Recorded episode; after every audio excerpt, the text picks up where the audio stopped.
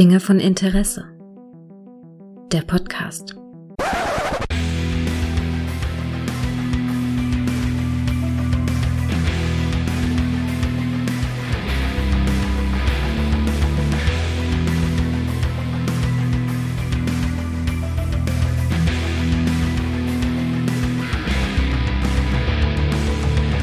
Hallo und herzlich willkommen zu einer neuen Folge von Dinge von Interesse, bei der ich mich einer Serie widme, die im Weltraum spielt und die ganz hoffnungsvoll auf die Zukunft zurückblickt. Und das ist ja selten geworden dieser Tage und das kann ich nicht alleine. Deshalb habe ich ihn hier. Der Mann, der nicht nur oft auf dem Sofa IMAX sitzt, sondern mit dem Thema Star Trek durchaus sehr vertraut ist, weil er einen Track Talk dazu macht. Hallo Frank. Hallo. Freue mich hier zu sein. Endlich auch mal bei Dinge von Interesse. Das ist uh. eine Ehre. uh, für mich vor allen Dingen ist es eine Ehre. Mensch, Sofa IMAX und Track Talk. Du machst das noch gar nicht so lange, ne? Also ein Jahr oder so podcastest ja, du selber? Etwas mehr wie ein halbes. Echt? Das kommt mir viel länger vor. Es ist wie Podcast-Jahre sind wie Hunde. Das ist so schlimm, das kommt dir so lange vor. hm. Ich hätte schwören können, dass du im Frühjahr letzten Jahres, nur so von einem Jahr, so vor IMAX so aufgetaucht bist. Ich glaube, das war August oder so. Okay. Okay. Krass. Und da redest du ja mit deinen mit Kumpels, also klassisch, ne, man, man trifft sich auf einem absurd großen Sofa und guckt auf einen absurd großen Fernseher. Ja. Immer im, im, Wechsel. Wir gucken ein, einmal einen Film und besprechen den. Als nächstes reden wir über Mad Mission 2. Oh. Nur über den zweiten, und, nicht die ganze Reihe? Ja, ja, die ganze Reihe so ein bisschen und, und über den zweiten äh, insbesondere, weil wir den gucken dann auch. Und dann sitzen mhm. wir halt auf dem Sofa und reden darüber. Mhm. Und im Wechsel dazu reden wir auch über Filmjahre. Mhm. Angefangen ja. 1960 und als nächstes sind wir schon bei 65, aber das machen wir nicht live, das machen wir dann tatsächlich übers mhm. Internet. Ja, ja, ich habe gesehen, es muss eine Menge Schnittarbeit sein. Ich höre mal auch die Soundschnipsels, also die du reinbaust und so. Ich brauche da Wochen Arbeit. Glaube ich dir. Also, die letztes die Folge Ich, ich denke mir jedes Mal, warum mache ich das eigentlich? das nimmt mich, kein Ende. für mich, für Öris wie mich, weißt du? ja, das motiviert mich dann doch wieder. Ne? Da habe ich, da habe ich letztens, habe ich, äh, ich glaube, ich hatte einen, ich hatte einen Tag auf der Arbeit, wo ich mit einer sehr stupiden Tätigkeit beschäftigt war und da habe ich zwei eurer Folgen hintereinander durchgehört. Wow. Nicht, weil es stupide ist, sondern weil es mich einfach genau es auf die richtige Art einfach mit etwas anderem beschäftigt hat, worauf ich mich ähm, so konzentrieren konnte und das andere weitermachen konnte. Also ich habe jetzt kein Holz gehackt oder so, aber ne? Ich muss sagen, das ist auch für mhm. uns super interessant.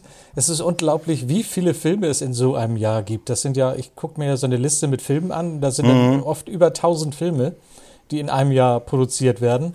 Und da muss man dann 60 raussuchen. Ja, und das ist eine absurd hohe Zahl, 60. Das ist total Das viel. auch schon, ja. Und, und, ja. und, man muss schon immer so viel rausschmeißen. Und, oh, den hätte ich eigentlich noch gern und den hätte ich eigentlich auch. Aber mehr als 60, das wäre ja utopisch. Das geht ja. ja Gar ich bin ja, auch, bin ja auch so ein Kind, so, so ein Noob äh, der 80er, 90er, dass ich alles, was davor war, sehr ausgeblendet habe.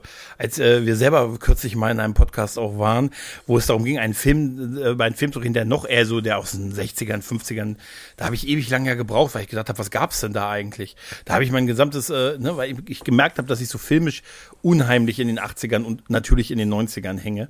Ne, also die, wo ich halt so aktiv im besten Alter war und halt äh, das davor viel ausgeblendet habe und jetzt so langsam wieder auch, unter anderem durch sowas wie deinen Podcaster so, und man denkt, ach ja, stimmt. Da haben sie damals ja noch auf der Bounty gemeutert. Ne? Mensch. Ja, 62. Mensch, der gute Marlon Brando. Nee, ich finde das cool, dass ihr dann so auch solche Filmjahre macht, die jetzt nicht so ähm, episch, also immer wieder durchgekaut werden ne? oder schon tausendmal besprochen wurden. Ne? Halt, ja, wenn wir in ja. unserer Zeit angefangen würden, da hat ja jeder schon tausendmal drüber gesprochen. Irgendwann mhm. werden wir da auch hinkommen. Ich weiß nicht, ob wir da mal sehen. Dauert noch ein paar Jahre. ja. Und den Track Talk, da machst du ja mit Sunny, sprichst du ja zusammen und ihr holt euch immer Gäste so aus dem Star Trek Fandom.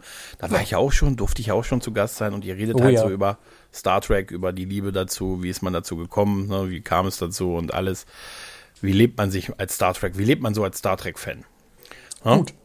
Ja, definitiv, definitiv. Also auch sehr, sehr hörenswert. Ähm, ja, und ich habe, wir haben uns die letzte Zeit immer mal wieder so ein bisschen ausgetauscht. Ich glaube, wir haben uns gegenseitig zu, zu, gute Nacht, zu gute Nacht haben wir uns immer mal wieder Bilder von Fernsehern geschickt, wo wir gegenseitig uns äh, gezeigt haben, dass wir The Orville gucken.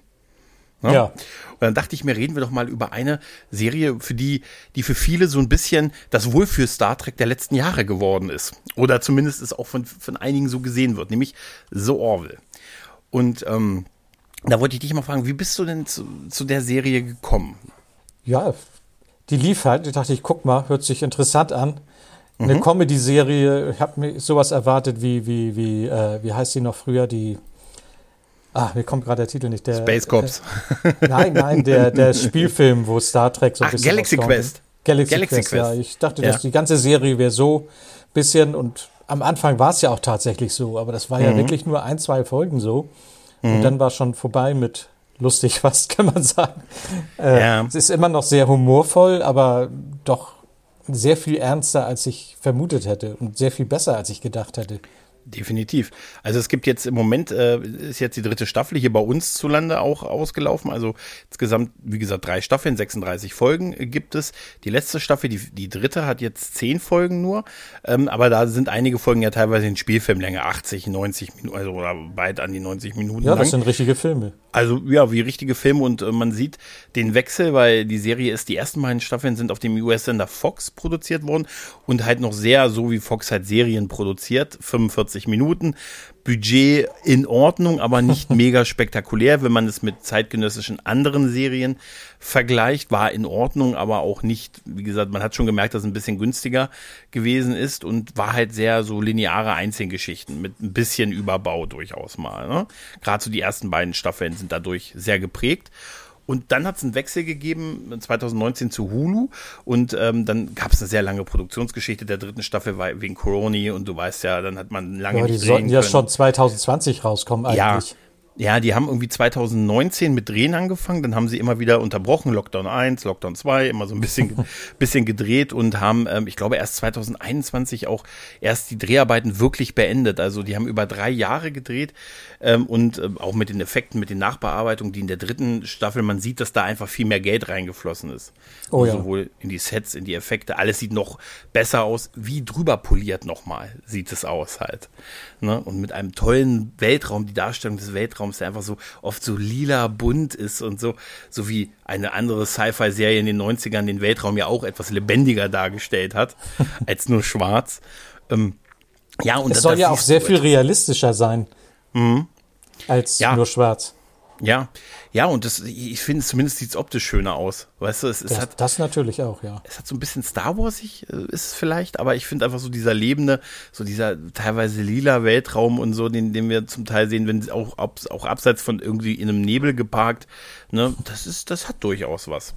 Und ich, ähm, also ich habe die Serie damals entdeckt, äh, weil als die erste Staffel rauskam und die ersten paar Folgen liefen, ganz viele gesagt haben, Mensch, das ist ja unser, das ist ja eigentlich Star Trek, das ist ja eigentlich wie wir Star Trek wollen.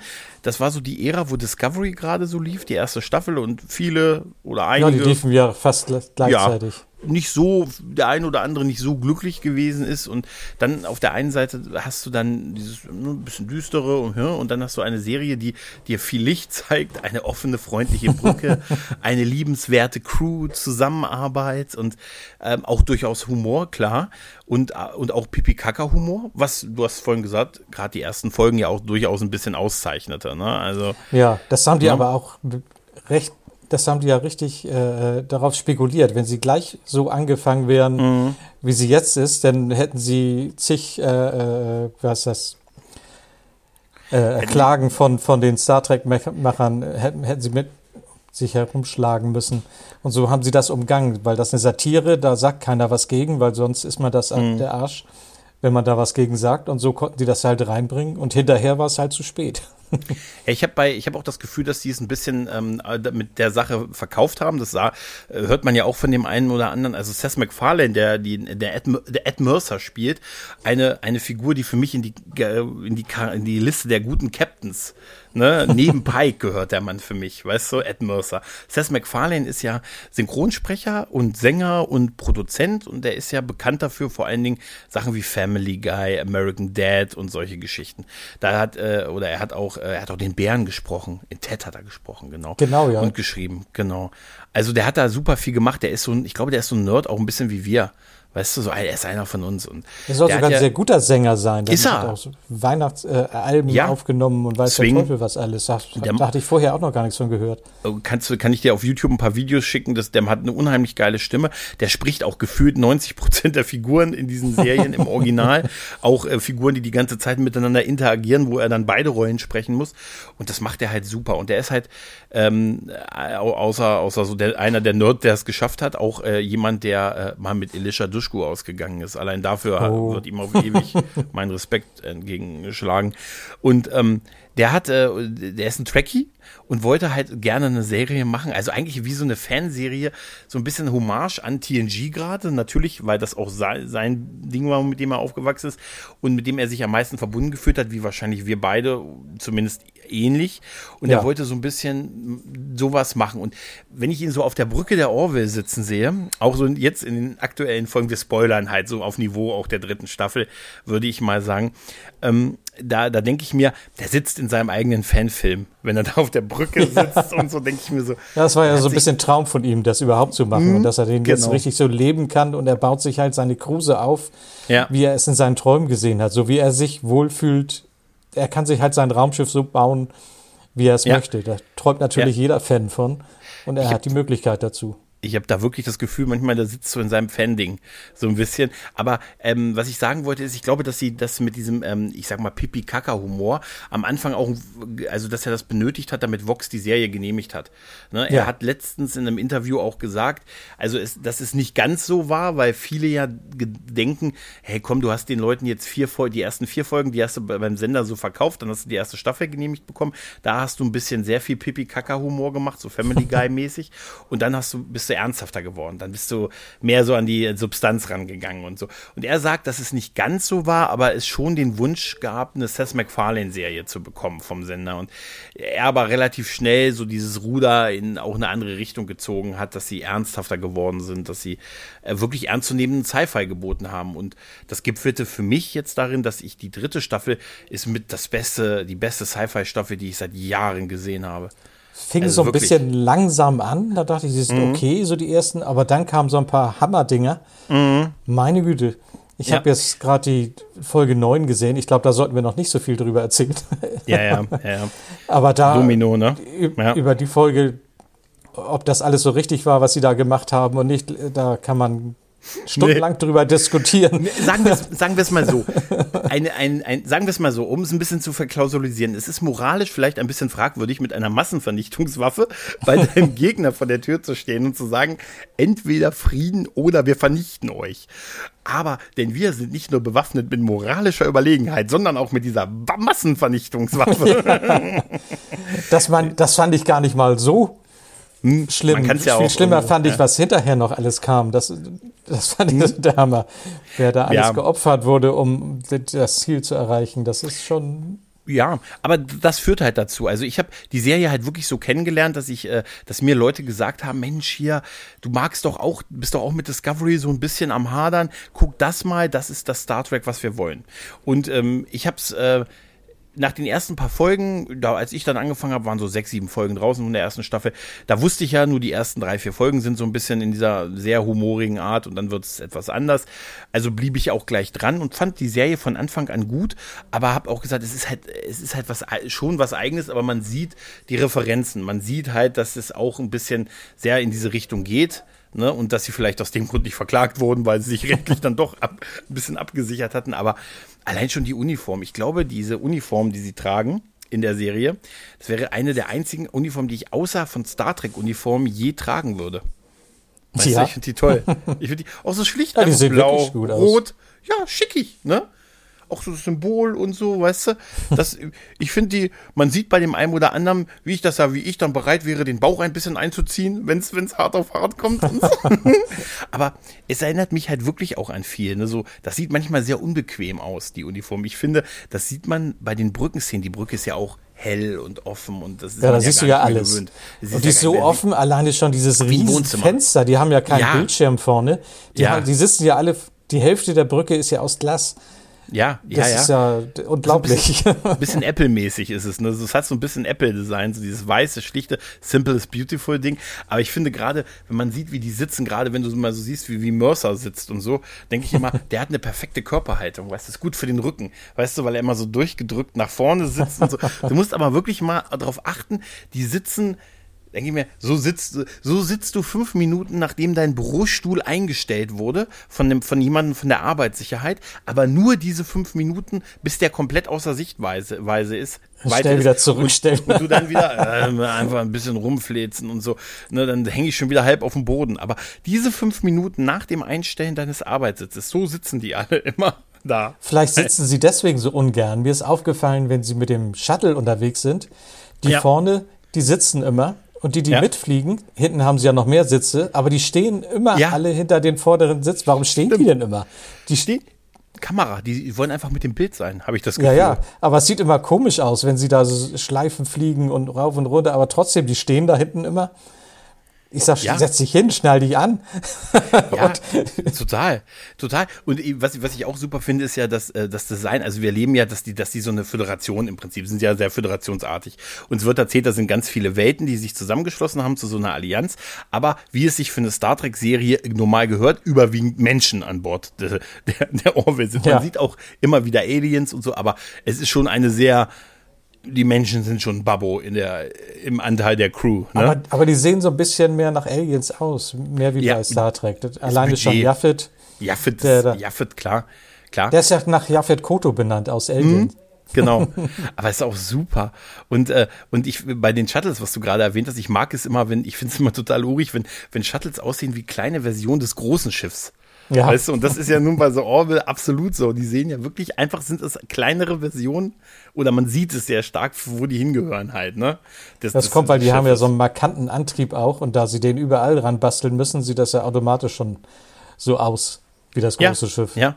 Und, und das war halt das, was ich äh, auch in der Serie relativ schnell gefunden habe, nämlich dieser, dieser hoffnungsvolle Blick in die Zukunft. Weißt du, so dieses. Äh, das ist wieder eine Utopie. Endlich ja, wieder eine wieder. Utopie. Es ist wieder eine Utopie. Mut zur Utopie, ja. Dass man gesagt hat, hier, wir arbeiten, es arbeiten, natürlich gibt es Feinde, natürlich gibt es die Krill, die örtliche Klingonenbande quasi und so, ne? Und naja, mit den, ne, mit den Moklanern läuft es auch nicht immer so gut und so. Und das ist ja auch nicht für die Ewigkeit gemacht. Und dann haben wir noch diese Kelonia, die, die ein fantastisches dieses Borg-ähnliches Design haben und wo ich mich immer frage, wie kriegen sie da einen Menschen rein in dieses Kostüm? weißt du, wie schlank muss man sein, um da reinzupassen halt? Ne? Das sind keine Menschen, das sind, ja, ja. Die sind mechanisch. ja, ist total faszinierend, wenn du den Darsteller siehst, der Isaac beispielsweise spielt.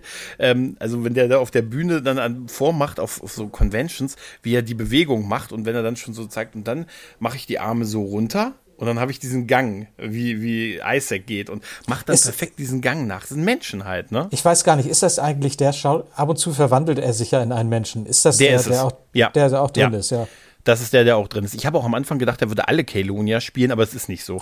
Also äh, die haben noch andere sehr, sehr schlanke Leute gefunden, die Kalonia spielen, weil das wäre wahrscheinlich auch zu viel. Aber das, das ist, äh, das finde ich total super. Und dieser Blick mit, dass die irgendwie alle zusammen in so einer Art Föderation oder Völkerbündnis sind und mit einem Rat. Hast du mitgekriegt, wer den Präsidenten in der dritten Staffel übrigens spielt von dieser, von der Allianz?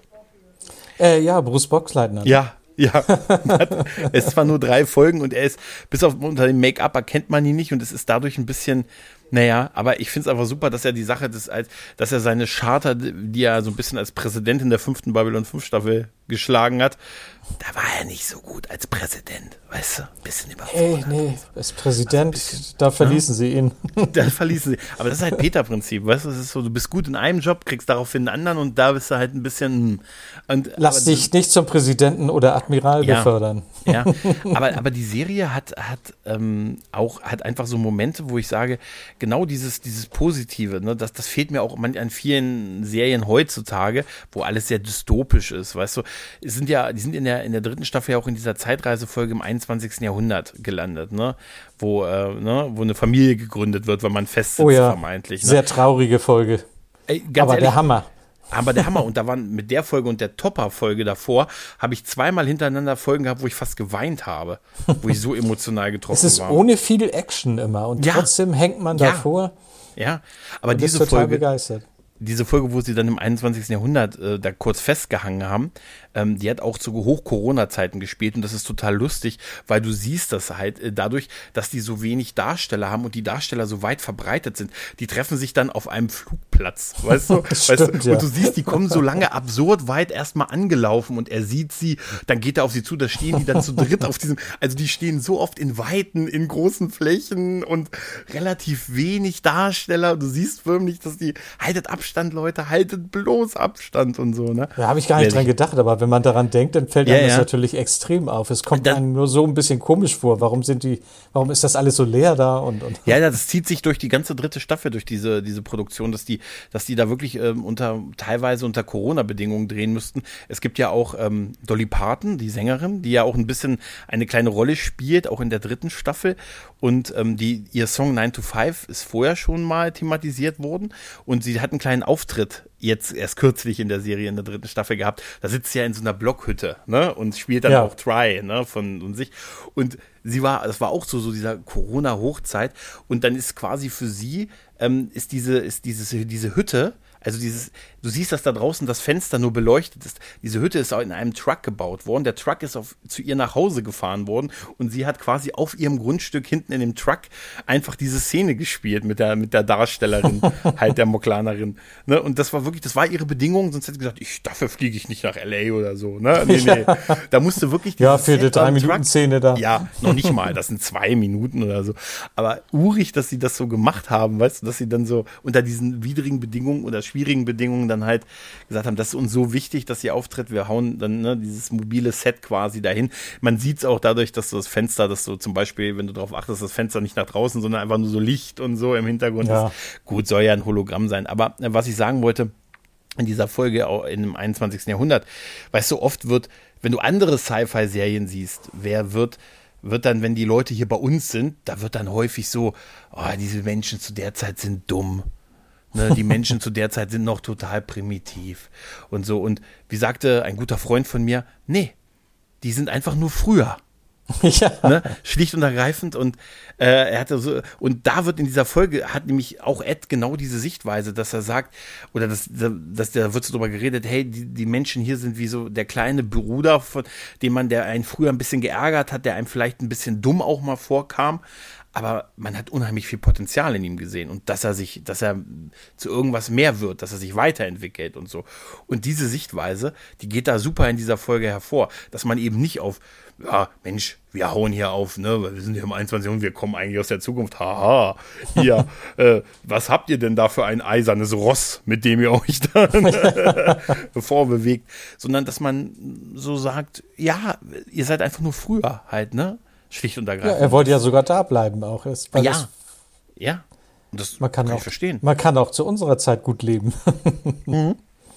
Geile Musik, bessere Musik an einigen Stellen vielleicht ja, als das später. bestimmt, ja. Nee, Aber mal abgesehen von Dolly mhm. Parton, die hatten ja unheimlich viele äh, Gaststars da auch schon von, von äh, Charlie Theron oder Liam Neeson. Ted Danson, ne? Ted Danson jetzt auch Ted wieder. Ja. Ted Danson, der ja, der Verräter. war auch, der alte Verräter, der, der, der Danson-Verräter, den können wir ja gar nicht ab. Und, Robert äh, Picardo und, und, Robert Picardo, ja, ja, sind sehr, sehr viele im Laufe, Laufe Bruce der Zeit. Bruce Willis war auch dabei, sehe ich gerade. Liam Neeson war auch dabei, ne? Ja. Liam Neeson hat ja auch, äh, war, glaube ich, aber so Bildschirmauftritt und so, ne? Ja, wenn, wenn du Seth MacFarlane halt kennst, ne? Naja, ja. eben, der hat halt Beziehungen. ja, ja, ja. Aber wie gesagt, dieser, dieser Blick und dass man auch das einfach ein bisschen sagt, hey, ich sehe da Potenzial und hey, das wird schon, Leute. Ne, und nicht, wir machen uns über euch oder eure Lebensweise so, so ein bisschen lustig oder so. Äh, was, was wie gesagt, durchaus, ne, so diese erhabene Überlegenheit, ne, die man dann so bei anderen Sachen durchaus mal sieht, wenn sie sich durchs 20. Jahrhundert bewegen. Da manche passen sich halt, und ich meine jetzt nicht da, wo es um die Wahlen ging, weißt du.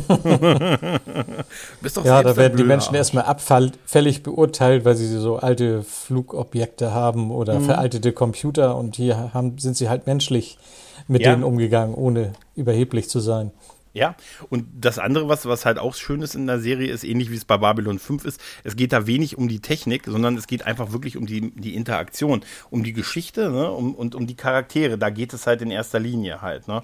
Und das, das, ähm, das hilft. Ich bin, wie gesagt, sehr froh, dass die Serie zur dritten Staffel nach Hulu gegangen ist und da eine einfach mehr Zeit hatte und auch mehr Budget Das ist der Serie total zugute, zugute gekommen, wie auch der Titel oh ja. New Horizon. Ähm, der, der war schon sinnbildlich, glaube ich, halt, dass man merkt, sie konnten länger erzählen und doppelt so lange folgen und äh, auch ein paar heiße Eisen anfassen, die andere Sachen, also wirklich ein paar sehr heiße Eisen. Oh ja, das ist ja alles bei. Ja, äh, total. Und das auf, und das mit sehr, mit einer sehr krassen Art behandeln. Und das war in den ersten beiden Staffeln halt auch, aber halt, da waren sie halt in dieses 45 Minuten Vox-Korsett so ein bisschen gequetscht die, die ersten vier Folgen von der Serie, die waren halt, wie gesagt, mit diesem Pipi-Kaka-Humor. Und Gar leider hat mal, da, die haben schon relativ früh damit aufgehört. Ja. Da, unter den ersten vier sind sogar zwei von meinen Lieblingsfolgen. Ja, die sind gut. Also, ne, ich sag nur, die haben mehr das. Dieses Verschollen im Weltraum fand ich unheimlich toll, wo sie ja. dieses Generationsschiff da gefunden haben, wo sie nicht gewusst haben, dass sie eigentlich auf einem Schiff leben. Aber das, das wo die dann die Sonne zu fliegen. War das das, wo die in diesem Schaufenster eigentlich gesessen haben und da den Alltag gelebt haben? Und so einfach. Nee, dem Schaufenster, da, da wo sie ausgestellt wurden, wie ja, genau. Zoo, ne? Das war, ja, das war zwei Zoo. Folgen davor. Das war ah, okay. Das da hatten sie super. doch die gekidnappt und äh, die, als, die Menschen wurden wie Tiere im Zoo ja, ausgestellt. Die hatten ja aus überall aus der Galaxis. Die, die fand ich auch ziemlich genial. Das war voll super. Ja, nee, es war auch gar nicht so, so ab, es war auch nicht abwertend gemeint. Ich weiß nur, dass ich auch mit der zweiten Staffel auch da Probleme hatte, weil am Anfang die ersten beiden Folgen der zweiten Staffel waren auch nicht so toll. Das hat wirklich auch da ein bisschen gebraucht, bis es wieder richtig geil. Dann wurde, dann wurde es aber richtig super. Also die hatten so ein bisschen immer die ersten beiden Staffeln mit den ersten paar Folgen so ein bisschen Probleme. Wie gesagt, die zweite hatte so ein bisschen, die, die erste Folge der zweiten Staffel war doch diese Eifersuchtsfolge, ne, wo, wo der erste, wo sie, wo sie halt einen neuen Freund findet und Ed dann die ganze Folge so ein bisschen hinterhergeiert und so und ja, am ja. Ende mit dem Shuttle außen vorbeifliegt, während sie ja, mit dem stimmt, ja, das ist aber so eine, das ist das willst du halt nicht als erste Folge von der Staffel haben. Das war, das weiß ich noch, das war so ein bisschen, hm, aber dann wurde es schnell wieder gut halt, ne? Und ich mag bei Ed Mercer, habe ich das Gefühl, so als Captain, das ist so der, das ist, ein, das ist durchaus ein Vorgesetzter, der hadert auch nicht ewig und ich finde gut, dass der auch einfach Entscheidungen trifft. Durchaus, äh, wir leben ja Teamarbeit, also Teambuilding, er holt sich die Meinung ein, aber er trifft auch sehr rigorose Entscheidung. Da ist er auch bereit zu, ne? Was man ihm und er ist auch so ein kleiner Trunkenbeut. Das finde ich auch sehr sympathisch. Ja, sind die ja alle da mehr oder weniger. ich habe das so gefeiert, wie er, wie er mit dem, wie er irgendwie von diesem Holodeck da gerufen wurde, wo er die da irgendwie in der Westernstadt getrunken haben und dann hat er mit dem Admiral geredet und ja, machen wir, wir kümmern uns drum. Ja, ja, wir kümmern ja. uns drum. Verbindung beendet. Sie hat nicht gemerkt, dass wir einen Sitzen haben und so. Und später denn, ich hab's doch gemerkt. ja, das, ist, das ist voll super. Und Ed ist so, glaube ich, der Typ, den hätte ich gern so, also wenn ich mir einen Commander aussuchen kann, wäre Ed mit Sicherheit durchaus ziemlich weit vorne. Ja, bei denen ist das mhm. wirklich so eine richtige Familie. Man sieht auch, was die nach Feierabend machen und, ja. und das ist nicht so, so steif wie bei Star Trek, dass sie da steif in, in ihren äh, Anzügen sitzen und pokern, sondern ja, die, die machen richtig so wie man sich das vorstellt, wie, wie, wie man sich das heute vorstellt, dass man sich mit Freunden trifft die, das war ja noch locker. Das war ja schon locker, wo die in die Pokerphase eingegangen sind. Sonst haben wir ja häufig gesehen, dass die sich dann zu klassischen Konzerten getroffen oh. haben, weißt du, wo dann immer einer Geige spielen konnte, ne? Oder so. Ich, ganz ehrlich, wir würden das machen. Wir würden in so einer, auf dem Holodeck in so einer Westernstadt sitzen und Bier trinken.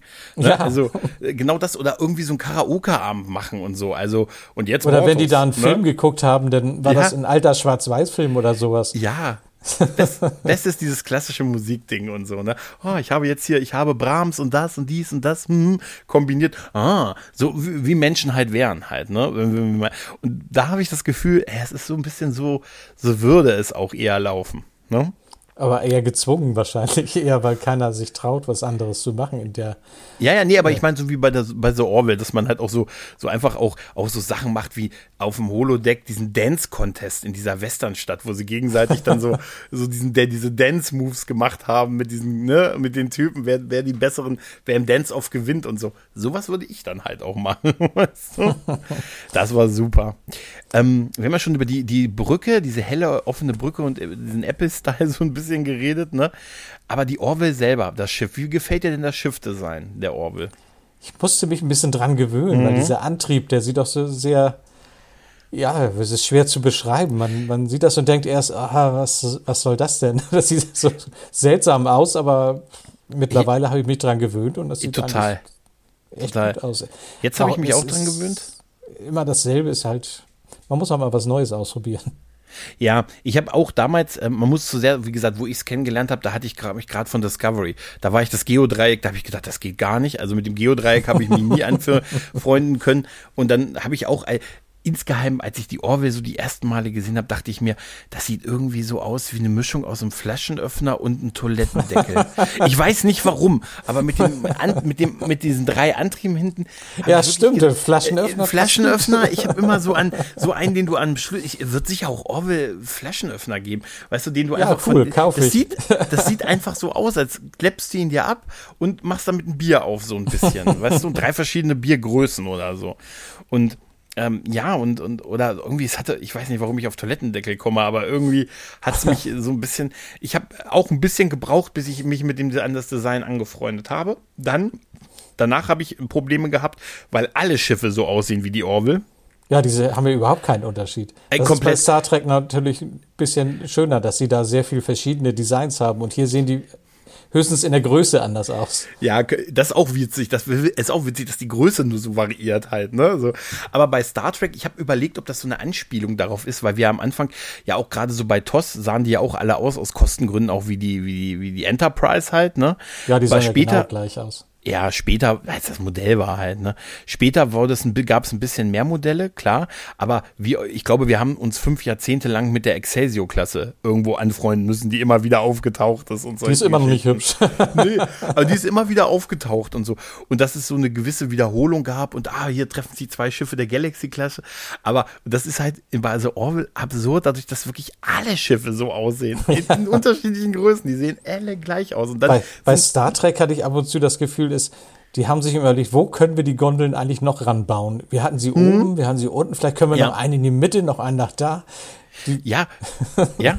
Ich, ich glaube, da sind auch so Sachen passiert, dass einfach mal so ein Modell umgekippt und dann haben sie gedacht, ja, ey, cool. Das sieht doch, das sieht doch gut aus, wenn die Dinger unten sind und so. Ist ja auch nicht schlimm. Ne? Man soll ja nur so einen einheitlichen, so ein bisschen, so eine bisschen Corporate Identity soll man ja sehen halt, ne? dass man sagt, Mensch, hier, wir sind hier von der Sternenflotte Guten Tag und so, wir sind zwar auch ein bisschen individuell, aber so eine Grundfarbe haben wir drin und so und wir sind hier verschiedene Schiffsklassen bei verschiedene Anforderungen halt, ne? Ist ja klar, ein Langstreckenschiff und dann hat man einen Kreuzer. Das macht irgendwie schon auch Sinn. Deshalb ist es ja so witzig, dass bei so Orville alle Größen, die sehen, also sie sehen alle gleich aus halt, ne? Ja, es ist relativ leicht zu produzieren, ein bisschen größer ja. oder kleiner zu machen auf dem Computer. Computer ist ja kein Thema. Das, das könnte auch der Grund sein, vielleicht auch so ein bisschen eine Anspielung darauf, auf dass man am Anfang nicht so viele Modelle bei Star Trek gesehen hat. Oder halt auch, dass man gesagt hat, Mensch, diese White Stars, die bei, äh, bei Babylon 5, da hat ja auch keiner was gesagt, dass die alle gleich, dass die alle gleich ausgesehen haben. Ja, ne? warum Aber, eigentlich auch nicht? Warum sollen die alle alles anders, anders aussehen? Wenn man ein Modell hat, was funktioniert, warum soll man dann andere Schiffe bauen? Ja, richtig, richtig, richtig, richtig. Ja, und äh, auch, auch, äh, auch die Designs, ich fand das schon, dass sich das so durchgezogen hat, weißt du, die Krills oder die, die Moklana, ne, dass dann so die Schiffe auch so ein bisschen wie, also ein bisschen so auch wirklich aussehen, das sind das die Typen, das sind dann einfach so das Abbild der Typen, ne, oder die, die Heimatwelt, die wir ja auch von denen gesehen haben, weißt du, dann so, bei den Krills haben wir doch, du hast doch auch sofort an Romulaner irgendwie gedacht, oder? Als du die Heimatwelt ja, ja. gesehen hast, mit diesem Grün und dem Verregneten und dieser Pyramidenart und so, aber es, es, es war schon echt spektakulär. Und die Kelonia sind halt ein bisschen unförmig wie Borgraumschiffe. Die sind nicht viereckig, ja. sondern rund, aber auch aber zu vergleichen aber durch dieses Glatte von den Keloniern und dieses, diese leuchtenden Augen, die roten, also die roten hätten ein Warnsignal sein können, dass Isaac die blauen hat und die anderen die roten alle. Und dann, dass sie diese Waffen aus dem Kopf raus, äh, ne, aus dem ja. Kopf raus, das sieht immer total urig aus. Aber auch als sie die Orville damals geentert haben und so, weißt du, das war ja richtig krass. Da sind auch richtig krasse Momente in der Serie. Auch ich, so die Rückblicke. Überhaupt ne? krasse Momente, wie du schon sagst, Rückblicke.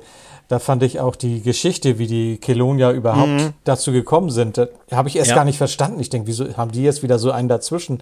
Ich habe erst später gemerkt, dass das die äh, Vergangenheit ist und das war ja richtig heftig auch ja, dass die so arschig verhalten wurde und dann auch so gequält wurden und so und wirklich sehr von oben herab und die auch so die Kinder, die mit dem Elektro, mit diesem Elektrocontroller da halt Schocker, äh, ja. geschockt haben und und dass das die Firma, die die gebaut hat, aber auch wusste, aber aus Profitgründen da keinen Rückruf gemacht hat und so halt, ne, das also laufen gelassen haben und es endet damit, dass der, dass der Kelonia in die in die in das Schlafzimmer der Eltern und der Kinder geht und und die, naja, erschießt halt und Tja. das wird jetzt von hinten gezeigt, dass du nur siehst, wie und so. Ah, es ist so. Aber es hat es gereicht.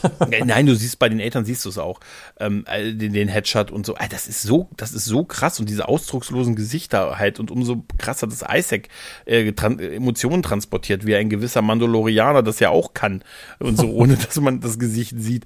Aber das, das war halt, äh, das habe ich genau wie du erst nicht kapiert dass das eine Rückblende ist, dachte mir, warum gibt es denn diese parallele Handlung mit dieser Familie, die diesen Kelonia bei sich irgendwie angeliefert bekommt? Ja? Ich denke, woher ich kommt der denn jetzt? warum wird das parallel erzählt? Wo ist das denn? Werden die noch, sind die neben irgendwie dem Schrecken des Universums, sind sie noch irgendwo in einem anderen Teil, sind sie die örtlichen Hausroboter oder was? Die Saugroboter. Ich dachte erst, sie hätten welche gefunden und haben die umgebaut irgendwie. Ja. Und, und, und die tun nur so und, und, und, äh, ja. werden dann nachher anders, aber dass das in der Vergangenheit spielte, habe ich erst sehr viel später mitbekommen.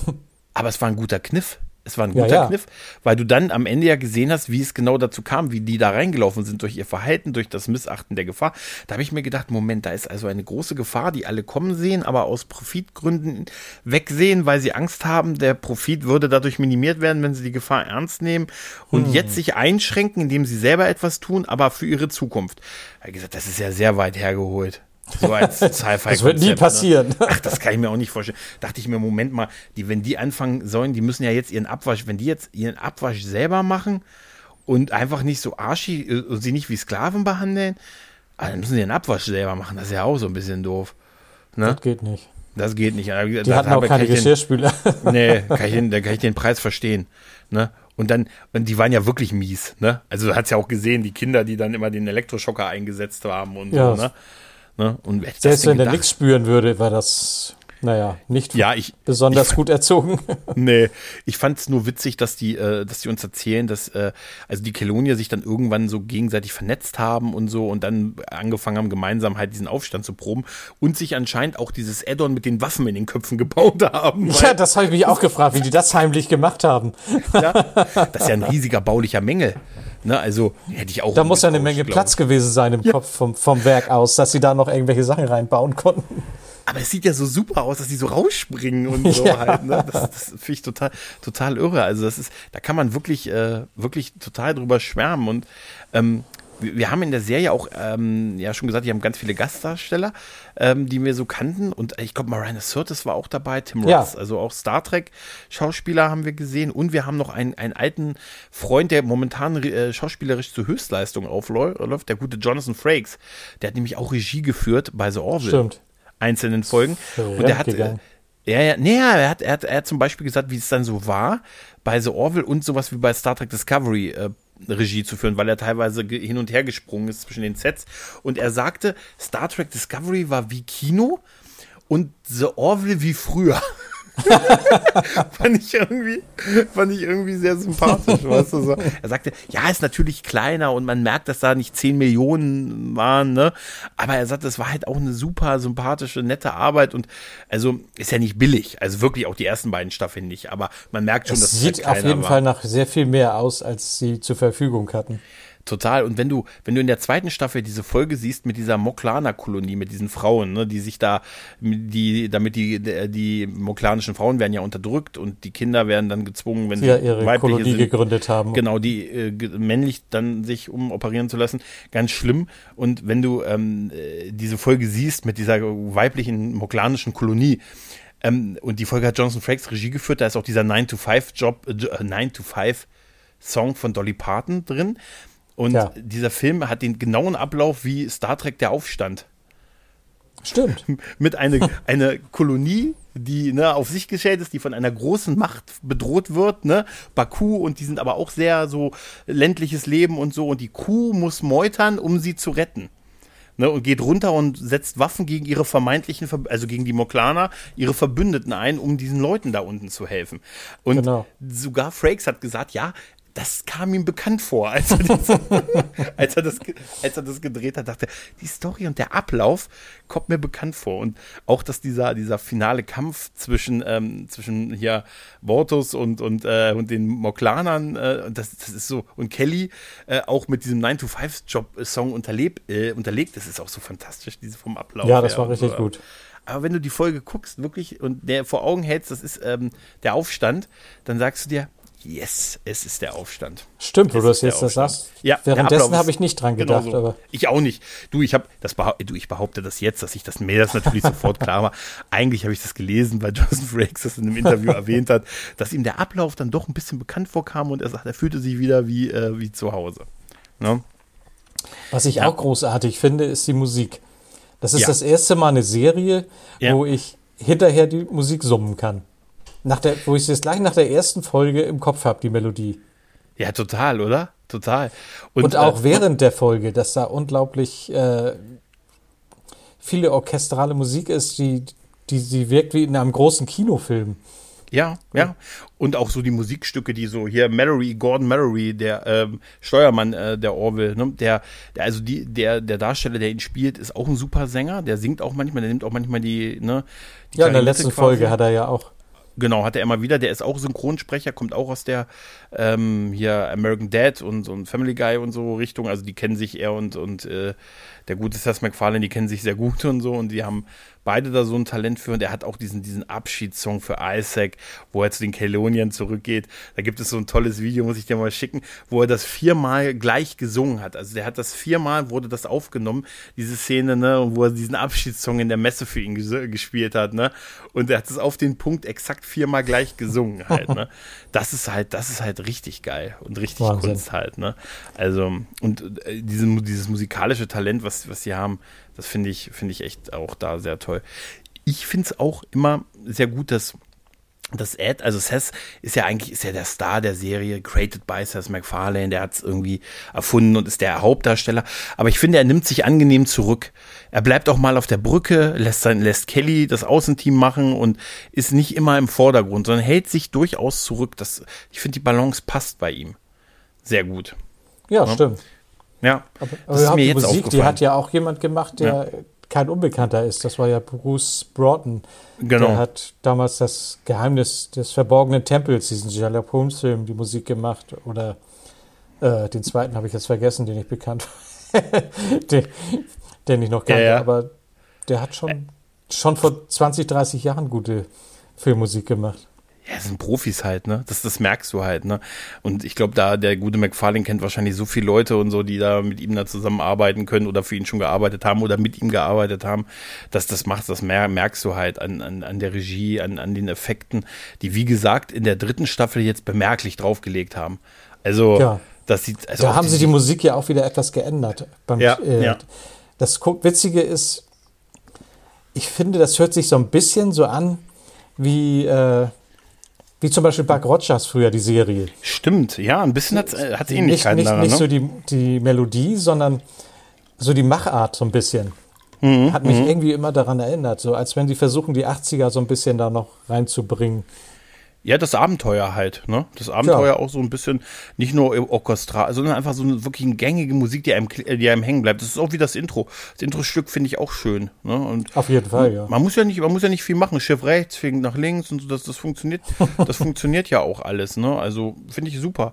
Ich finde, wie gesagt, das Treibende sind die Charaktere, die, die Zusammenspiel der Charaktere, dass sie einem nicht, ähm, dass sie einfach gut zusammen agieren und man wirklich mit den Charakteren mitfühlt, sich ihre Namen merken kann, so Sachen drin sind, so, so ganz berührende Folgen. Wir haben es vorhin schon kurz erwähnt, Topper, der, der, der kelonische Sohn ne, von Bortus und Clay, Clayton, ähm, und ähm, Kleiden, Kle Kleiden, Kleiden heißt er, Kleiden heißt es. Und der ja dir, was für eine harte Geschichte, die als weiblicher Moklanerin geboren ist, dann aber aufgrund dieser Gesellschaftsstruktur umoperiert werden musste, um nicht diskriminiert zu werden, das dann irgendwann gemerkt hat, also gemerkt hat, dass mit ihr was nicht, irgendwas anders ist und die dann halt wieder zurückoperiert wird. Und dieser ganze Weg dahin, das ist so ein hart, das ist so hart und so krass gemacht. Also, die haben die, äh, die haben die ja, die Moklaner ja sowieso relativ häufig, also viele Folgen mit denen. Ja, ja, wie die Klingonen so ein bisschen. Und man, auf der einen Seite merkst du, das ist ja so ein Konflikt, sie sind Teil dieser Allianz und, und sie werden gebraucht, weil sie die großen Waffen, die Herren der Waffen sind und so und deshalb werden sie gebraucht und mächtig und die kelonische Bedrohung ja äh, vor der Tür steht und so. Aber andererseits sind sie halt moralisch so weit weg von dem Rest, ne, dass es eigentlich gar nicht geht. Ne, dass sie irgendwann ja auch rausgeschmissen werden müssen zum, wo man, wo man sagt, das sind einfach die, das sind einfach moralische Entscheidungen, die da getroffen werden müssen. Ne? Einerseits sind wir in so einer Art Krieg mit den Keloniern, die sind super mächtig und wir sind zwar eine Allianz, 80 Völker, aber anscheinend sind 78 davon nicht so geil, ne, wenn es ums Kämpfen geht. Was, was erwartest du von Leuten, die nur einmal im Jahr urinieren? Ja, das auch, habe ich mich auch. genau, du stellst die richtigen Fragen. Ne, das habe ich mir, aber das ist, dann habe ich mich auch gefragt. Ich sage, irgendwie 80 Völker oder irgendwie so okay, wir sehen ja auch diesen Rat und so häufiger mal und so dachte ich mir, aber irgendwie scheinen die acht, ja, scheinen jetzt alle nicht, gibt es nur so ein, zwei große Völker, aber gut, wie gesagt, der Star Trek-Vergleich, da haben wir ja auch überwiegend, ne, in der Föderation auch immer nur die Vulkanier gesehen und die Klingonen später und so, also so viel und es hat ein bisschen gedauert, bis wir mehr gesehen haben oder bedeutend mehr halt, ne. Ähm, aber das, da, dieser ganze Konflikt, da, wo Topper dann halt auch merkt, irgendwas ist mit mir nicht, irgendwas ist mit mir anders und sich das aber nicht greifen kann. Und ähm, wir reden da ja über den. Sie wollte sie über, sich auch umbringen. Ja, und dieser, dieser Moment, wenn sie Isaac fragt, der ja sich am, in der ersten Folge der dritten Staffel seine Existenz oh ja. beendet hat, was auch richtig krass ist. Ähm, ne, also, wie gesagt, wir wollen jetzt hier nicht, äh, ne, also wie es dazu gekommen ist und so, aber ähm, da hat äh, Topper Isaac gefragt, wie, wie es war. Also Isaac ist ja wie ein Android halt, ne? wie der Data der Crew. Und sie fragt ihn, ähm, äh, wie war es denn, äh, wie war es denn, deaktiviert zu sein? Also äh, hat es da noch wehgetan? Alter, ich habe da gesessen und dachte, Alter. Da merkst du schon, ja, die will sich umbringen. Kind, ja, das Kind fragt das. Und wie geil Isaac dann Kelly darüber informiert, weil er sich an die Vorschriften hält und so und sagt. Ne? Gott sei Dank, war, ja. Gott sei Dank, ja, aber wie sie ja, dann aber das sind so umgehen. Sachen, die sind, die machen sie so berührend, Absolut. dass du da immer nur vorhängst mit offenem Mund und, und guckst. Das, ja, das ist ja. ja weit weg von, von, von, von dem Humor am Anfang komplett, da, da ist da, also wie gesagt, da waren zwei Folgen hintereinander, wo ich dachte, oh, jetzt würde ich, bräuchte ich mal wieder eine Folge, wo ich ein bisschen mehr Humor habe. Ähm, und weil, weil das war, die waren wirklich, die waren so wie Tritte so in die Magengegend und so. Und da haben, die haben halt heiße Themen angefasst und die haben die wirklich angefasst und so halt, ne? Oh ja. Und da dachte ich so, wow. Aber das ist so Science Fiction äh, für mich so mit am besten, wenn es so ein Kommentar zur Gegenwart auch ist halt, ne, dass man sagt, ja, okay, das ist, ne, da, ne, das ist, oder es ist so zeitlos, zeitlose Konflikte, die da so aufgearbeitet werden, halt, ne. Ja, das Transgendern ist ja im Moment mehr aktuell mhm. wie ja. je und, und, und das ja. packen die halt auch extrem an und das ja, verbindet das, halt auch. Das, also die, die Art, wie sie damit umgegangen sind und das gelöst haben und ich habe wirklich, ich habe so, ich habe so gedacht, oh, hoffentlich mir hat Topper so leid getan, wirklich mir Topper so unfassbar leid getan. Das Gute ist auch, dass sie nicht jedes Mal eine Lösung haben. Ja, ja. Oder dass es, man sieht, dass da dass äh, Lösungen Konsequenzen nach sich ziehen. Ne? Also ja. das zum Thema Ed, Ed, Ed äh, um diese Zeitreisefolge nochmal zu erwähnen, der, der, der Gordon, seinen, seinen, seinen besten Kumpel halt quasi von seiner Familie trennt und sagt, hier hör zu, das sind die Regeln, du darfst dich nicht einmischen, wenn du in der, wenn du in der Fremde festsitzt. Ich weiß, die Regeln sind wahrscheinlich eher dafür gedacht, dass du, wenn du mal eine Woche irgendwo im 20. Jahrhundert festsitzt und nicht zehn Jahre aber ich muss jetzt diese Entscheidung treffen, kostet es, was es wolle. Ne? Und ja, das, das war ja auch Kind, die existieren würde, das ist schon heftig. Ja, ja, ja und bei, bei Star Trek hätten die eine, lang, eine Folge lang äh, wahrscheinlich äh, die Tuvix-Diskussion geführt. Ne? Ja? Und die große ja. Frage, warum haben sie nicht Nilok genannt? Ne? Nein, aber da, da, da, das ist ja auch das, da wird ja heute noch drüber diskutiert und da, über die Folge kannst du auch drüber diskutieren. Mallory, der, Mallory, der in der 21. Jahrhundert gestrandet ist, zehn Jahre da festsaß, ohne Hoffnung aus Rettung und der irgendwann gesagt hat, ich kann mich halt hier nicht mehr im Wald verstecken und hoffen, dass irgendwas kommt. Ich habe dann angefangen, hier mir einen Job zu suchen, ein Leben aufzubauen, habe jemanden kennengelernt, habe geheiratet, habe ein Kind gezeugt, habe ein Haus gebaut, habe einen Baum gepflanzt, habe einen Hund ge ausgeführt, einen Hund ausgeführt. Also und, und dann kommst du nach zehn Jahren und sagst hier, nee, komm, du musst wieder mit uns mit. Ne? Und die, wie, wie, wie Ed da mit dem, mit dem Sicherheitsoffizier dann da stand. Aber das ist halt so, da trifft er halt eine Entscheidung, auch wenn es ihm wehtut. Halt, ne? Und ja. wie sie es dann gelöst haben, dass sie sagen, oh hier, wir haben wieder die Möglichkeit, den Zeitsprung zu machen. Weißt du was, wir springen einfach nochmal zehn Jahre zurück und holen dich ab, bevor das hier alles passiert. Ja, und wie er dann mit seiner sagen, Familie zurückblieb und wusste, ja. Dass sie ja. mehr oder weniger sich auflösen werden demnächst, denn das war total schon hart. heftig. Dass er nochmal seine Familie in den Arm nimmt und sich fast schon verabschiedet. Ja, könnte man total moralisch eher sagen. An der Stelle habe ich eher, da habe ich, da habe ich mich bei vielen Sachen äh, gefragt. Ne? Erst habe ich gesagt, ähm, warum sie nicht gleich zurückgesprungen sind, Also, nachdem sie sind ja erst da gestrandet, dann hatten sie ja den Defekt, dann haben sie sich ja ihr Zeug geholt, damit sie wieder sprungfähig waren und so. Aber dann hätten sie ja zurückspringen können. Aber wir haben vielleicht auch unterschätzt, dass Gordon überhaupt nicht bereit war, mitzukommen. Halt. Ne? Ja. Aber ihm das dann zu sagen, dann hätte ich doch gesagt, ach Gordon, alles gut, mach's gut, schönes Leben noch, wir hauen ja. ab. Wir springen, wir springen mal zurück. Ja, zurück, aber du musst ihm das doch nicht erzählen. Nein. Ja, ja, weil wir, die haben die ja da, da sitzen lassen, noch sich umarmend und auf die Familienbilder starren lassen. Da hätte ich das einfach gemacht, ohne es ihm dann zu sagen. Und ich hätte ähm, dann, als sie ihn dann abgeholt haben, also diesen Sprung zurückgemacht haben und er dann, da habe ich erst gedacht, oh Mann, jetzt sagen sie es ihm nicht damit er nicht in dieser, weißt du, in dieser, ja. ne? Und dann gibt es auch so einen Shot auf der Brücke, wo er dann die Orville wieder steuert, wo die Kamera so auf ihn an, an Gordon ranfährt und im Hintergrund siehst du, siehst du Ed sitzen und dachte ich mir, oh nee, sie sagen es ihm nicht, kann ich irgendwie verstehen. Und dann Szenenwechsel, du siehst, wie die zusammensitzen und es ihm sagen. Weißt du, das, was sie da gemacht haben, dass sie ihn quasi die Familie gekostet haben. Aber da, da fällt so ein bisschen, da ist Gordon ein bisschen zu schnell, finde ich. Damit cool, dass er sagt, oh, das ja, er, ja kann, er, kann, er konnte sich das nicht vorstellen, dass er das überhaupt ja. tun würde. Ja, wahrscheinlich. Und das, da habe ich erst gedacht, ich habe wirklich darüber nachgedacht. Ich dachte, ah, er ist dann, er ist jetzt ein bisschen schnell cool damit, aber andererseits hat er auch diese zehn Jahre nicht erlebt, ne? Sondern sitzt jetzt Eben, mit Kelly ja, und, und Darum konnte er sich das selbst kaum vorstellen. Ja, und das muss ja total hart für euch gewesen sein. Das war's. Er hat sie dann so schnell die Absolution ein bisschen erteilt und dann ging ja auch schon die Whiskyflasche auf und so. Und man hat beschlossen, doch gemeinsam zu trinken und so. Was auch schön ist. Ne? Dieses abends einen Whisky trinken ist auch wieder so en vogue geworden, jetzt wo, äh, wo da gibt's kein Sittehol. nee, wo auch, ich glaube, Pike macht das doch auch hier in, in Strange New Worlds, ne? Der steht ja. doch auch manchmal am Ende hier mit einem Whisky an, am Fenster. Ne? Aber keiner hat mehr getrunken als die Leute in der Raumpatrouille. Oh, das ist, das ist wahr. Die haben auch keiner hat mehr rumgeschrien als die Leute in der Raumpatrouille. Ja. Aber bei, gut, bei Pike ist sowieso unschlagbar, weil er dieses riesige offene Feuer hat in seinem. In seinem Pike, ja. hat sowieso, Pike, hat sowieso, das beste Quartier, weißt du? Dieses, dieses offene Feuer, diese Sofaecke und dann diese geile Küche, die er da drin hat. Wie so eine ne? alte Blockhütte. Ja, wie eine Block, genau, wie die, genau stimmt, du hast recht, wie so eine Innen Innenraum von der Blockhütte nachgemacht in seinem Quartier. Und als er da, wenn ich, wenn ich Pike immer so mit dieser Schürze in dieser riesigen Küche stehen sehe, da denke ich mir auch wirklich immer, ob, ob Avery Brooks das guckt und denkt, Mensch, und ich musste damals bei DS9 mit einem Campingkocher arbeiten. Der hat nämlich so einen Campingkocher gehabt, in dem der sein Jambalaya gemacht hat und so, weißt du. Mir haben sie einen Campingkocher gegeben.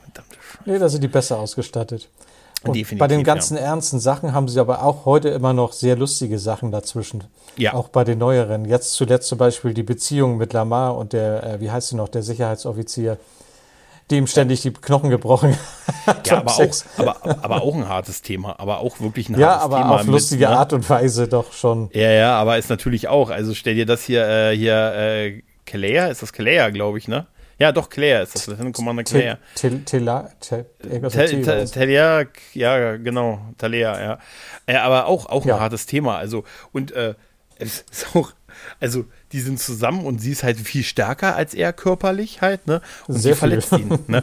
Und habe ich auch gedacht, uh, uh, aber wir erinnern uns noch an die, erinnerst du dich noch an diese Jets bei Jetir, the, the Jetir Dex und Worf, die auch nach den Holodeck-Geschichten immer, ne, immer bei Begier ankamen. Nicht mehr so gut aussahen, ja. Da brechen sie sich nicht gegenseitig die Knochen, liebe Leute, ne? Und so, ne? Ja, aber ist auch, ist auch ein Thema. Also, ne? Also, das sind schon, schon, schon coole Sachen. Und natürlich ein bisschen der Shootingstar von der Staffel ist, äh, ist Charlie Burke gewesen in der dritten Staffel, ne? Die ähm, dazugekommen ist, die neue Navigatorin, ne? Die ne, sich erstmal so ein bisschen, ne, ne die Hintergrundstory. Bisschen arschig verhalten hat. ja, ja, aber wunderschön. Aber auch nachvollziehbar. Wund, ja, und wunderschön. Wunderschön. Und ihr, oh ja. äh, ohne jetzt zu viel zu spoilern, sie kriegt, ihr, ihr Charakter kriegt einen ordentlichen Abschluss, sagen wir es mal so. Ja. Ja. Das ist schon fast zu viel. Aber was, schon, wo ja. ich auch sehr viel gelacht habe, das war, glaube ich, in der zweiten Staffel, ist, als der Bortos zigarettensüchtig war. Mhm. Mhm wo er überall in seinen Kissen und, und weiß der Teufel und auch auf der Brücke saß und ständig sich eine nach der anderen angesteckt hat. Das, wo er auch diesen Schnurrbart fand hatte, doch, ne? fand, fand, ich doch sehr lustig. Wo er diesen Schnurrbart auch hatte, ne? Gab's ja, doch auch was. Stimmt, stimmt. Voll super, er hat einen Schnurrbart. Geil ist auch, äh, geil ist auch, wenn er, wenn er singen wollte. Er sieht sowieso, boah, das sind, also die sind so super, weil die auch keine Hälse haben und so, weißt du? Wo er dann singen soll, so er dann Karaoke singen sollte und dann steht und dann beginnt dieses geile Sem, ich glaube von einem Celine Dion Song oder oder so, ne? Ach ja, stimmt. Weiß ich nicht, mal Hard Will Go On oder irgendwie sowas. Und er denkst, er fängt gleich an und irgendeiner schreit, schreit aus dem Publikum, yeah! Und er, silent! Ja. und so, dieses Silent. Ja. Und dann total ernst. das ist genau und dann und dann wird Zwischenruf. und dann gerettet durch den Gong ne, der Aufruf von der Brücke, dass alle auf ihre Position gehen sollen und so. Es ist äh, super. ja, auch die diese diese dieser Faktor mit Isaac, der ein bisschen menschlicher wird, Gefühle, sagen wir zumindest sich so Gefühle entwickelt und ähm, mit unserer Lieblingsschiffsärztin, die ja auch mal mit dem mit dem Commander, mit dem mit dem Cisco zusammen, mit dem Cisco zusammen war, ähm, dann was, was anfängt, dass es auch so Herzens, äh, Herzerrühren, wie, wie er so langsam so ein bisschen in die Richtung mit Gefühlen und so kommt halt, ne? Finde ich irgendwie, ich weiß nicht, da musste ich durch fünf Jahre, fünf Staffeln Emotionschip irgendwie gefühlt durch, ne? Wo, mal ja, mal nein, ne? Ich glaube, dass der Emotionschip bei Data immer nur ein Placebo war und er eigentlich in Wirklichkeit das hatte, eh schon in sich hatte. Ja, ja er hat sich doch immer sehr menschlich, fast ein bisschen zu menschlich äh, äh, benommen diese, dafür, dass er keine Gefühle hat. Also das genau. kriegen die Kelonia etwas gefühlsärmer hin, aber das macht auch schon die Maske, da sie nicht aussehen wie Menschen, ja, haben sie es hier auch etwas einfacher, das Thema. Ja, total, weil einfach keine Gesichtszüge halt, ne? Ja, er das hat halt nur zwei Augen. Aber trotzdem wirkt er manchmal doch, als wenn er Gefühle hätte. Richtig, ja, wie, wie der Mandalorianer. Ne? Ja, so ein bisschen, da funktioniert ja, das auch gut. Da funktioniert das, muss man erstmal hinkriegen. Oder hier, wie, wie, wie heißt der Calonia Prime oder so, dieser, dieser Chef von den Kaloniern? Ist immer geil, wenn ein Kollektiv einen Vorgesetzten hat. Ne? Ja, habe ich auch vergessen, wie der hieß. Ja, irgendwie mit irgendwas mit Prime war das. Auf jeden Fall Prime Secretary oder irgendwie sowas. Auf jeden Fall äh, auch. Äh, es ist einfach, es ist einfach super. Ganz ehrlich, guckt The Orville und im Moment, äh, also die Serie ist bei Disney Plus drin. Ne, jetzt die, die äh, zum Zeitpunkt der Aufnahme ist noch eine Folge noch nicht drin, die finale Folge der dritten Staffel, die eventuell auch die finale Folge der Serie wird, weil man weiß nicht, ob eine vierte Staffel kommt. Alle halten sich so ein bisschen bedeckt, auch Seth MacFarlane so ein bisschen. Hm, Aber ja, ich glaube nicht, hm. dass das die letzte äh, Staffel sein wird. Dafür ist sie viel zu erfolgreich und die. Das hoffe ich. Es gab ja auch schon riesen Unterschriftensammlung, wo ich auch mitgemacht habe. Sehr gut, sehr um gut, diese sehr gut. Sendung zu retten weil die ist einfach zu gut, um jetzt aufzuhören. Ich glaube nicht, vielleicht äh, kriegen sie ja Disney noch als Geldgeber, die haben sich ja auch schon so ein bisschen. Haben sie ja im Prinzip mit Hulu, ne? Also. Ja. Also ich, ich hoffe es auch irgendwie, weil die dritte Staffel wirklich fantastisch gut war. Also äh, die war wirklich, ein, da ist jede Folge ein Highlight. Es wurde einfach nicht schlechter. Also überhaupt, das war also überhaupt keine Ups. Es waren nee, keine, nee doch, doch keine Downs, nur Ups. Ne? Und ganz ehrlich, und das ist, ich wünschte auch, es wird noch eine vierte Staffel geben, fürchte aber, es wird so ein bisschen auch an dem da, Plan von dem Mr. McFarlane ähm, hängen, wie viel Geld er, also wie viel Zeit er halt auch hat und so. Und ähm, man hat jetzt schon eine Weile nichts mehr gehört. In den USA ist es ja fast ein Jahr ausgestrahlt schon oder bald ein Jahr. Ja, stimmt. Und man hat noch nicht wieder was davon gehört und man weiß, dass die dritte Staffel so uferlos lange produziert wurde und so, dann man kann, die Hoffnung stirbt zuletzt. Ich würde mich sehr freuen, wenn eine vierte Staffel kommt. Aber die ich glaube, der Folge Abschluss, hat ja auch einen äh, passenden Titel. Ja, äh, ja. Zukunft ungewiss. Future genau. Unknown. Und da bin ich sehr gespannt drauf, wie sie, ja. wie die also Folge sein wird, wo sie wussten, dass es vielleicht die letzte sein könnte. Da also erwarte ich, ich doch schon was Interessantes ich kann dir sagen, ohne was zu spoilern, es ist angemessen und es wäre auch okay, wenn es endet. Wenn das, wenn das Hast du letzte, schon gesehen? Ja, ja, wenn das die letzte, wenn das die letzte Folge gewesen hm. wäre. Ne, aber ähm, dann wäre es auch angemessen, dann hat die Serie einen runden Abschluss, aber natürlich die Möglichkeit auf, auf mehr. Ne, und das, das würde ich mir auch wünschen, aber dann werden wir wahrscheinlich wieder zwei, drei Jahre warten. Aber wenn es so ist, ja, zwei dann, mindestens. Dann ist es. Ja, davon kannst du mal ausgehen. Was ich auch ein bisschen traurig fand, ich habe jetzt, weil ich, wie gesagt, die dritte Staffel so gut war, fand, habe ich überlegt, ob ich nochmal zum physischen Datenträger greife und habe mit Entsetzen festgestellt, dass die ersten beiden Staffeln nur auf DVD veröffentlicht sind. Da gibt es keine Blu-ray von. Oha. Ohne Scheiß. Gibt nur DVDs. Ich habe auch sogar. Ja, doch, also der Vertrieb, die haben das auch gesagt, dass sie keine Blu-ray rausbringen. Die ersten beiden Staffeln sind auf ähm, zwei DVD-Boxen A4-Discs. Aber wenn also ich mir noch so einen Datenträger hole, dann doch keine DVD. ja, aber du hast keine Wahl. Also die dritte Staffel, also wenn du dir einen holen willst, die dritte Staffel ist noch nicht draußen. Ich befürchte, also, also ganz ehrlich, auch von der Bild- und der Effektqualität, wenn das nicht eine Blu-ray mindestens wird, äh, also eine DVD werde ich nicht kaufen davon. Ja. Weißt du, dann gucke ich es halt bei Disney Plus weiterhin und so. ja, gerade bei uns zu Hause, wir gucken das ja immer in etwas größer, in äh, größeren Bildschirmen und wenn man das dann nur in, in, nicht in HD hat, Das wäre schon sehr bemerkbar, ja, glaube ich. Total. Total. Also ich verstehe das auch nicht. Also es ist, ich habe mal gehört, dass, ähm, dass die Blu-rays ähm, halt teurer sind und man nicht so viel dran verdient, weil die nicht so verbreitet sind wie DVDs. Also DVD wohl immer noch verbreiteter als Blu-ray und vielen das wohl reicht halt. Ähm, also ich, wenn ich jetzt noch mal eine Disc kaufe, würde ich glaube ich keine DVD mehr kaufen. Also da würde ich wirklich äh, Aber ich glaube, solche äh, DVDs und Blu-rays kaufen doch eigentlich nur noch Fans. Das kauft ja, ja. doch kein normaler ja. Mensch kauft doch mehr eine DVD und die kaufen dann doch eher Blu-rays oder, oder sogar äh, 4K äh, also als, als dir, DVDs. Ich, ich, weiß nicht, wie es bei dir ist, aber ich habe also die Leute, die ich alle Leute, die ich kenne, da hat noch jeder irgendwo einen DVD-Player, aber nicht viele haben einen Blu-ray-Player sondern die sind dann gleich so in Richtung Streaming gegangen und versuch so. mal einen Blu-ray, äh, versuch mal für einen PC einen Blu-ray-Player oder so zu kriegen. Das kannst du eigentlich vergessen. Hör, oder einen Brenner von Blu-rays, äh, habe ich gehört. Im Internet. Auf dem Weg zur Kirche, in meiner Kirchengruppe habe ich das gehört. Ne? Ich, hatte letztens, ich hatte letztens auch eine CD oder eine DVD, die wollte ich irgendwie, wollte ich was drauf gucken und dann fiel mir erstmal auf, ich habe am Computer überhaupt nichts mehr zum Abspielen. Ja, da habe ich erstmal ja, aus dem alten einen ausgebaut und den noch irgendwo angeschlossen, damit ich darauf zugreifen kann. Ja, hatte ich, hatte ich letztens auch mit, mit, mit einem Laptop von der Firma. Da ist auch kein Laufwerk mehr dran. Und dann hatte ich eine, dann habe ich auf einer CD was bekommen. Und dann hat noch irgendwo einer zufällig ein externes CD-Laufwerk irgendwo rumliegen und so. Dann war noch, hatte noch einer ein vierfach CD-Laufwerk oder so. Oder, nee, nee, Quatsch, vierfach Brenner muss das noch gewesen sein. Aber so auf auf externes halten, damit man es als Laufwerk nutzt. Das ist auch so absurd halt, ne? Ja, ja das, das Mein Vater so hat sich gerade ein gebrauchtes altes Auto gekauft und mhm. da war noch ein äh, zehnfach DVD, äh, CD-Wechsler hinten drin und er mhm. sagt, was soll ich denn damit? ja, total. Das, das, hatte ich, das hat letztens mein Vater auch zu mir gesagt. Er sagte, ich brauche nur Klinke, nee, ich brauche nur Bluetooth und Spotify, hat er gesagt. ja. Das ist auch, ich gesagt, das ist deine Welt, ich lebe nur in ihr. Ne? Also, so. Es macht aber auch Stress. Habe ich Ey, festgestellt. Total. Also im Moment ist das ja ganz schlimm. Im Moment ja? äh, gucken wir, also erstmal gibt es ja Picard. Mhm. Dann gucke ich, habe ich angefangen, Discovery zu rewatchen und mhm. finde sie jetzt beim zweiten Mal gucken auch schon besser. Aber ich komme kaum dazu, weil das ja auch, ich gucke mit meinem Sohn auch noch Doctor Who und habe mit meiner Familie zusammen Babylon 5 neu angefangen. Ah. Dann ist der Mandalorianer jetzt wieder angefangen mhm. und Orville und zwischendurch gucke ich noch Mesh. Wann, dann soll ich denn überhaupt noch zur Arbeit gehen?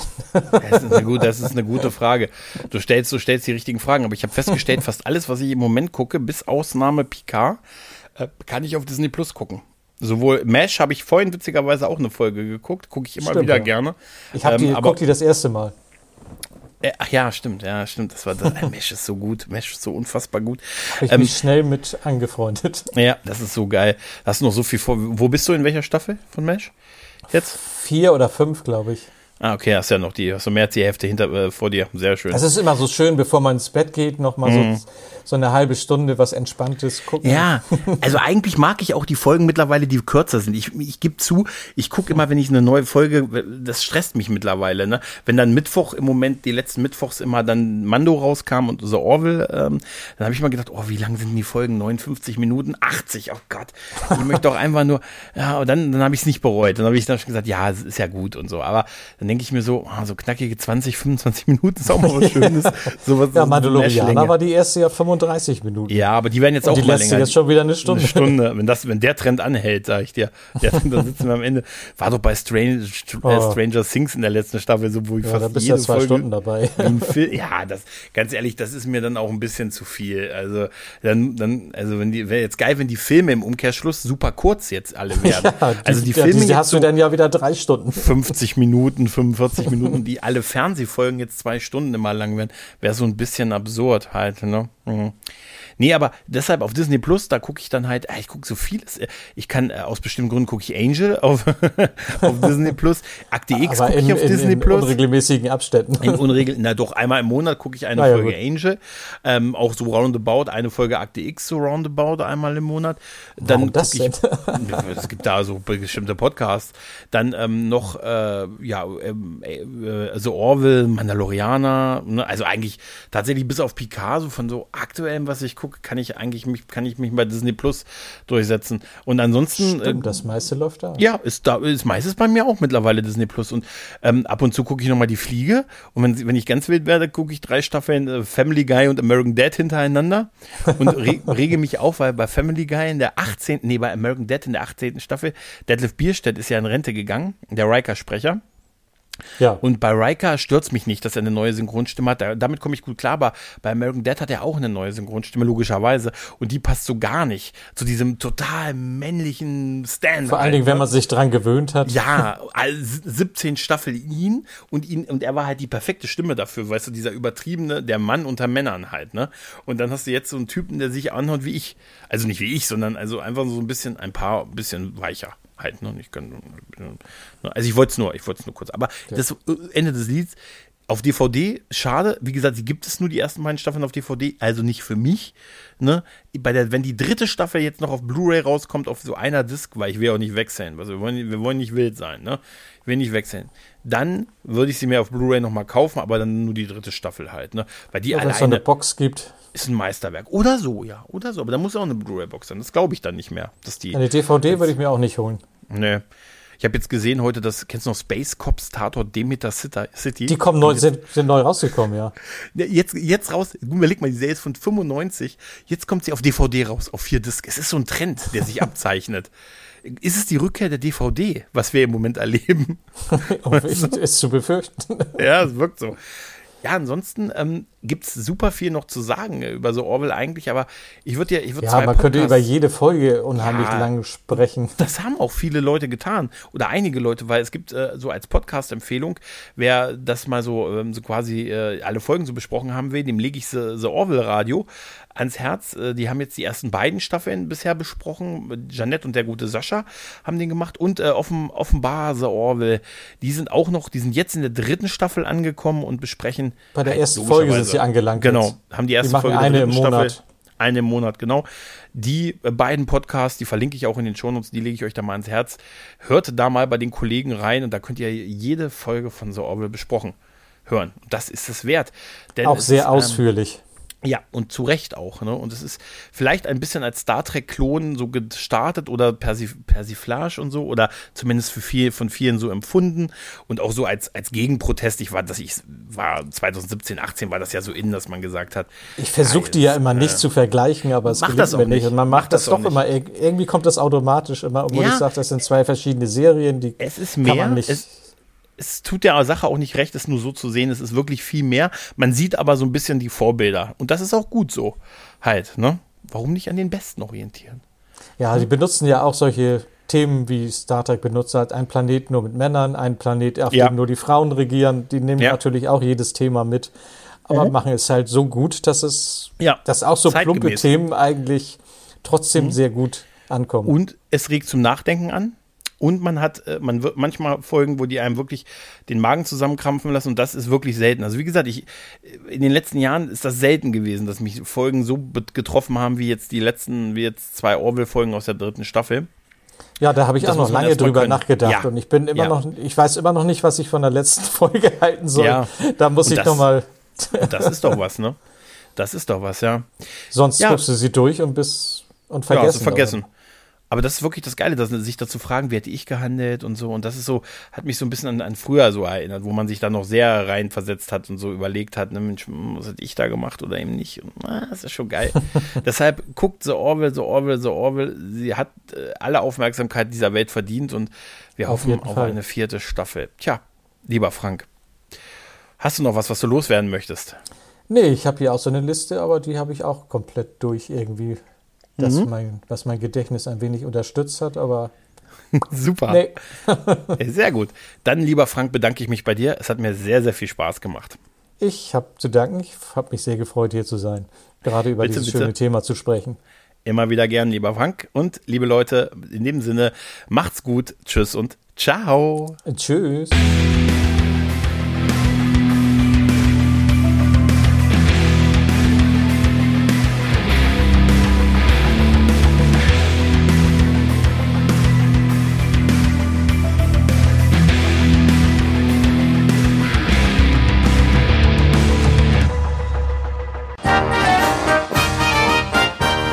Produktion des Podcast Imperiums.